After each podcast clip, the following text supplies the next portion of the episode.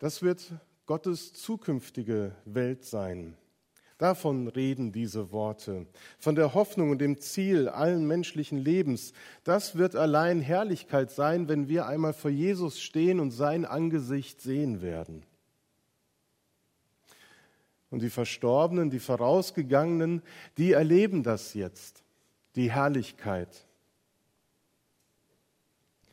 Und für uns, wir, die wir zurückbleiben im Hier und heute, wenn Abschied und Trauer lähmen, dann steht da viel mehr als sonst die Frage im Raum, wo finde ich eigentlich Hoffnung?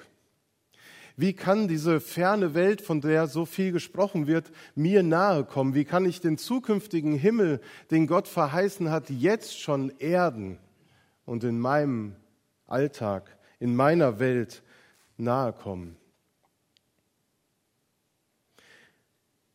Sie scheinen vielen Trauernden so weit weg im Schmerz. Denn der Abschied und Tod von einem geliebten Menschen, die verletzen. Das reißt nicht nur Lücken im Alltag, den man an vielen Ecken und Kanten einfach immer nur merkt und spürt, sondern da bleibt eine Wunde auf dem Herzen, auf der Seele zurück. Eine Wunde tut weh, es tut weh, mit ihr in Berührung zu kommen. Und dieser Schmerz lässt einen oft ohnmächtig, hilflos und kraftlos sein. Ja, man möchte diese Wunde so gern loswerden, aber man weiß darum, das geht nicht so schnell. Sie heilt nicht von heute auf morgen, sondern diese Heilung, sie braucht Zeit. Andererseits möchten manche diese Wunde gar nicht loswerden, weil sie sich in diesem Schmerz mit dem Verstorbenen verbunden fühlen. Mit der Schwester, der Großmutter, dem Schwiegervater, Mann, Frau, dem Kind. Die Wunde, der Schmerz, die Trauer sind da und sie verbinden. Der Tod hat die leibliche Beziehung zerstört. Ja, das ist unübersehbar und das schmerzt und man spürt es. Aber was er nicht getan hat und was er auch nicht schafft, ist die innere Verbindung, die Beziehung der Herzen zu kappen und zu zerstören. Dagegen können wir uns wehren, indem wir die Erinnerung aufrechterhalten und lebendig halten. Durch die Erinnerung an diejenigen, die vorausgegangen sind, da werden die verstorbenen Menschen zu inneren Begleitern, zu unsichtbaren Freundinnen und zum unsichtbaren Freund in meinem Herzen, in mir. Und sie können weiterhin ihre Spuren in unserem Leben einprägen. Die Erinnerung an das geteilte Leben, auch an das schwere Leben, das man miteinander geteilt hat und mit Gottes Hilfe auch diese Krisenzeiten gemeinsam bewältigt hat, sie, die Erinnerungen werden zu einem Schatz des Trostes und der Hoffnung. Durch die Erinnerung können wir Trost und Hoffnung finden. Und so rufen wir am Ewigkeitssonntag die Namen derer, die vorausgegangen sind im vergangenen Jahr, laut aus. Wir erinnern die Kerzen, die wir für sie entzünden werden, sie erinnern an die Verstorbenen. Sie leuchten ihnen, zeugen von unserer Erinnerung an sie und unsere Liebe zu ihnen. Und zugleich zünden wir die Kerze auch für uns an, die wir zurückgeblieben sind. Sie sollen unsere dunklen Gedanken und trostlosen Gefühlsmomente erhellen denn sie erinnern uns an das Licht der Welt, an Jesus Christus. Zum Erinnern gehört es für uns, dass wir die Namen aussprechen und Lichter entzünden. Und so wollen wir das auch jetzt tun. Bitte Monika und Matze nach vorne, um die Kerzen zu entzünden. Dann werden wir die Namen lesen und miteinander einen Moment der Stille haben und auch miteinander beten.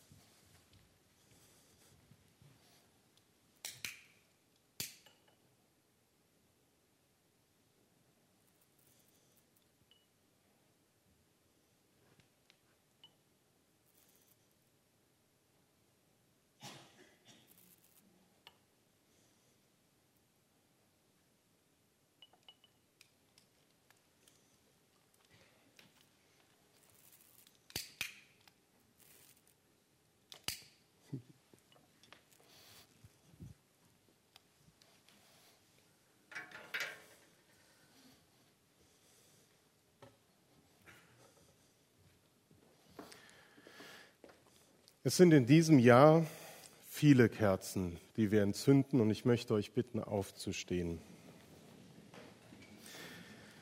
Denn wir wollen gedenken an Hertha Winter, die am 22.11. im Alter von 93 Jahren im vergangenen Jahr verstorben ist. Heinrich Schiemann im Alter von 86 Jahren am 15.12. Am Ende des Jahres, am 30.12., verstarb Shantini Devi Sachitanantan im Alter von 72 Jahren. Am 22. Februar Uwe Kaper im Alter von 53 Jahren. Am 22.03. Jakob Friesen im Alter von 63 Jahren. Lucy Klee, geborene Adams, im Alter von 78 Jahren am 7.5. Am 10.5. Alfred Schulz im Alter von 97 Jahren.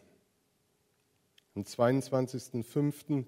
Peter Kranitzky im Alter von 72 Jahren. Am 30.5. Manfred Fritsche im Alter von 77 Jahren. Am 20.06. Alfred Aust im Alter von 92 Jahren. Wir denken auch an Gerhard Schröder, Lebensgefährten von Lieselotte. Er ist auch im vergangenen Jahr gestorben. Am 6.8. Hans Kanto im Alter von 85 Jahren. 22.08. Gertrud Gößling im Alter von 76 Jahren.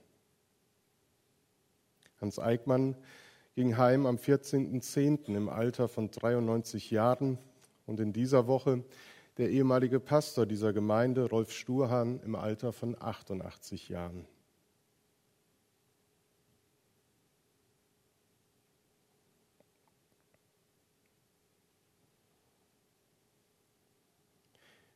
Ewiger Gott, Herr der Zeiten, wir denken zurück an Menschen, die einmal zu unserem Leben gehörten und nicht mehr unter uns sind. Die Liebe, die uns immer noch verbindet, lässt uns schmerzhaft spüren, wie sehr sie uns fehlen. Das Unabgeschlossene in der Beziehung zu ihnen sucht uns oft den Gedanken heim und manche von uns können den Blick nicht lösen von dem, was einmal war. Gott, du weißt, dass wir an diesem Tag empfinden, und richtest unseren Blick auf dich. In deinem Herzen bewahrst du alle Lebensgeschichten. Du versprichst Zukunft, befreit von den Schatten unserer Gegenwart. Mitten im Dunkel von Trauer und Schuld leuchtest das Licht deines Erbarmens. Lass es uns sehen und verbreite es durch unseren Glauben, Hoffnung und Lieben. Komm uns entgegen. Wir warten auf dich. Amen. Wir nehmen Platz.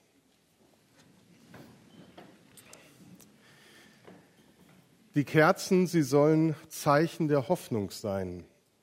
Im Advent erinnern sie uns an das Kommen und Wiederkommen von Jesus Christus. Ihr Licht, ihre Wärme erinnern an Gottes Liebe, die uns umgibt, an das Licht der Welt, Jesus Christus. Er ist unsere Hoffnung und er ist unsere Zuversicht. Es ist, wie im Petrusbrief gesagt wird, eine lebendige Hoffnung, die uns von Gott geschenkt wird, eine erwartungsvolle, die in Bewegung setzt. Altdeutsch heißt hoffen nämlich hopen. Und hopen bedeutet vor freudiger Erwartung durch die Gegend hüpfen. In dem Wort Hoffnung sind also zwei Dinge miteinander verwoben die eigentlich auch ganz eng zusammengehören, nämlich die freudige Erwartung auf etwas, das kommen soll und Bewegung. Hoffnung setzt in Bewegung, hüpfen, hopen. Aus freudiger Erwartung durch die Gegend hüpfen, das ist mit dem Wort Hoffnung verbunden. Aber welchem Trauernden ist danach zumute? In Afrika, ja. Dort wird auch bei Beerdigungen getanzt. Davon haben mir meine kamerunischen Brüder in Bremen immer viel erzählt, wie fröhlich und heiter die Beerdigungen bei ihnen waren. Da wird auf einer Beerdigung das Fest des Lebens zelebriert. Heiter und feierlich wird getanzt und gehüpft. Bei uns ist das anders. Wir gedenken anders der Toten, verbinden es eher mit Trauer, mit Friedhof und Grabstein. Eingemeißelt, unverrückbar steht auf ihnen die Lebensspanne des Verstorbenen geschrieben.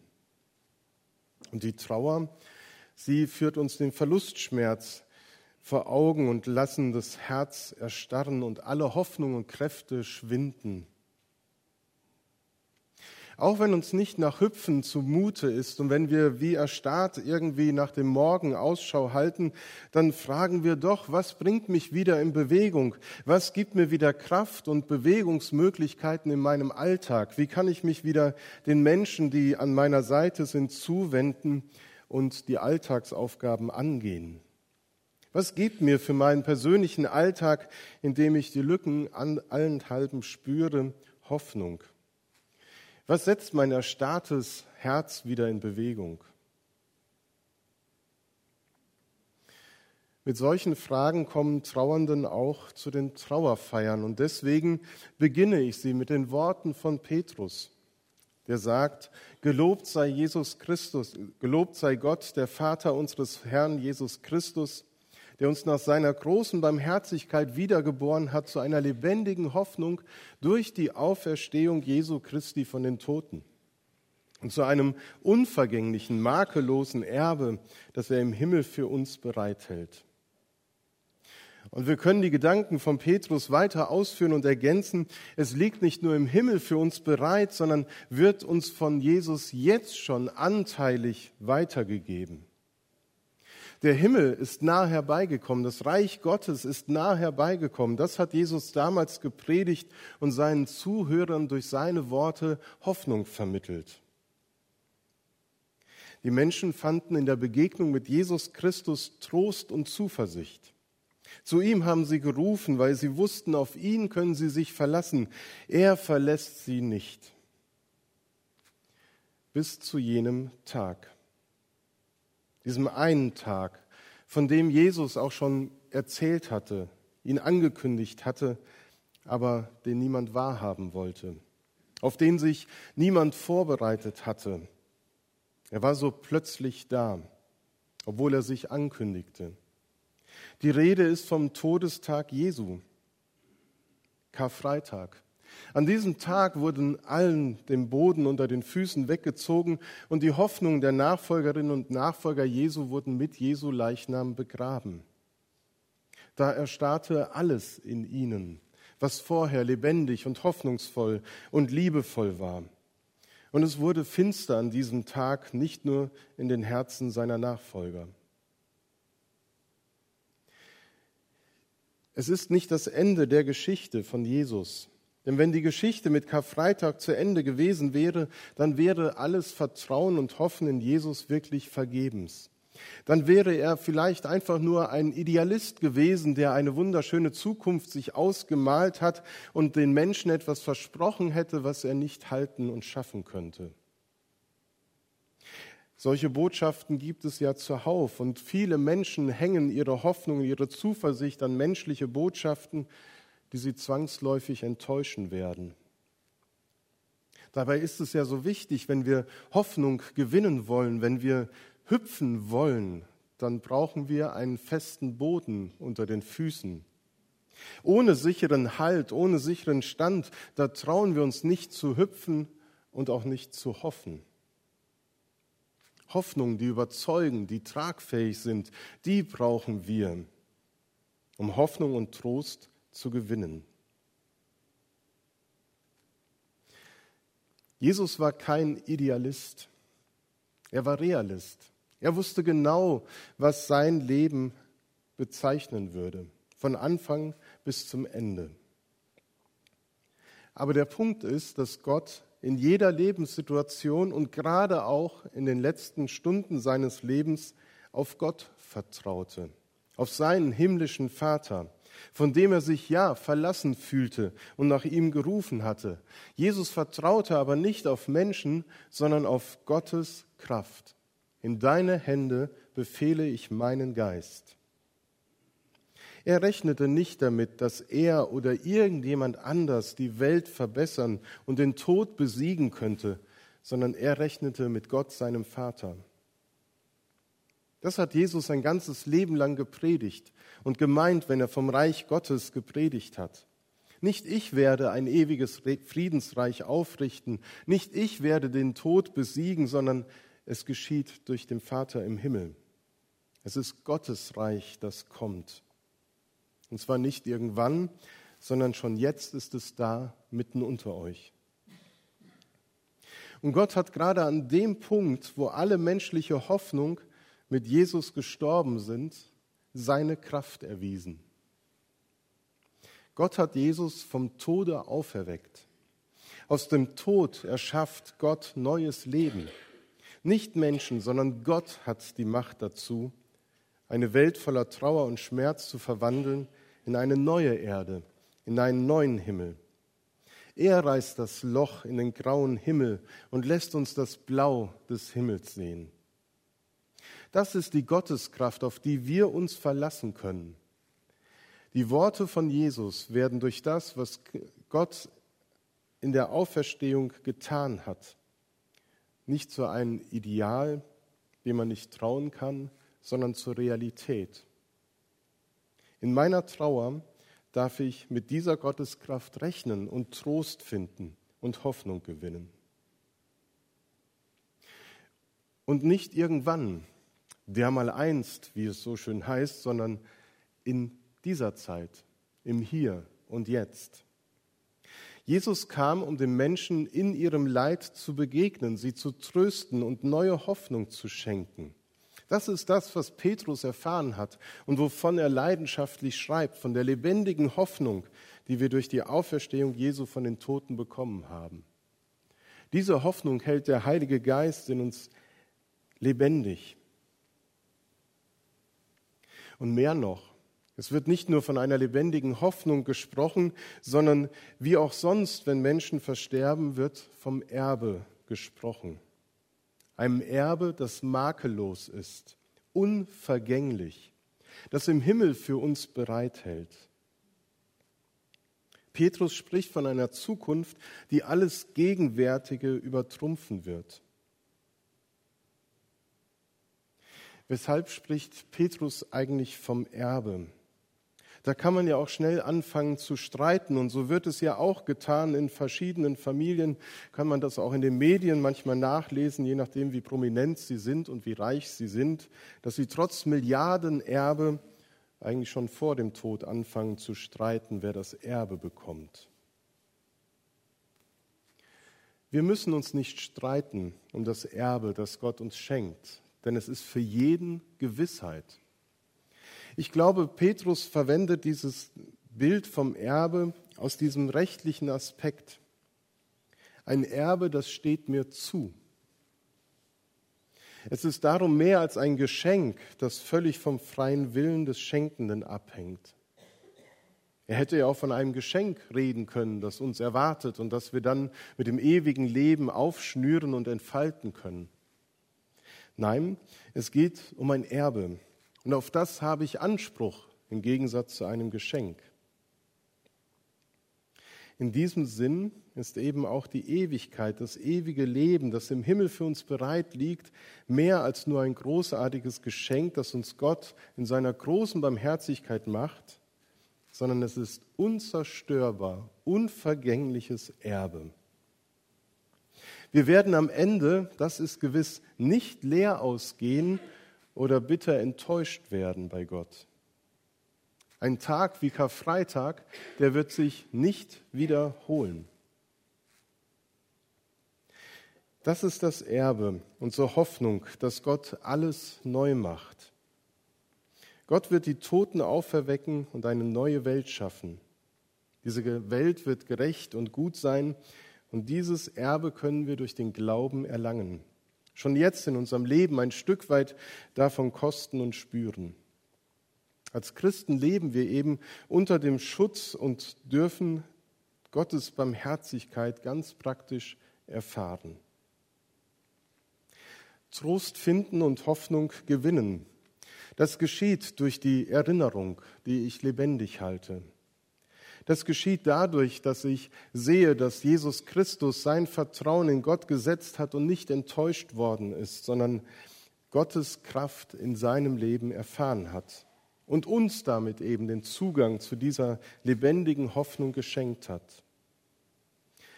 Und ich gewinne Hoffnung und Trost dadurch, dass ich weiß, dass ich erben werde als Gottes Kind. Durch Jesus Christus, seine Auferstehung, ist diese lebendige Hoffnung in uns eingepflanzt. Sie will uns immer wieder neu beleben und in Bewegung setzen. Auch und gerade in den Momenten, wo wir nicht hüpfen wollen, wo uns nicht nach Hüpfen zumute ist. Wir dürfen uns trotzdem daran freuen, dass wir Kinder Gottes sind und bleiben und unter dem Segen Gottes leben dürfen. Hoffnung setzt in Bewegung. Und so sollen auch die Lieder, die wir jetzt gemeinsam singen, unsere Herzen, unsere Gedanken in Bewegung setzen zu Gott hin.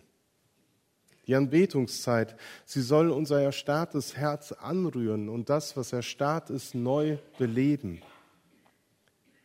Wir singen Gott, der uns das alles schenkt, zur Ehre.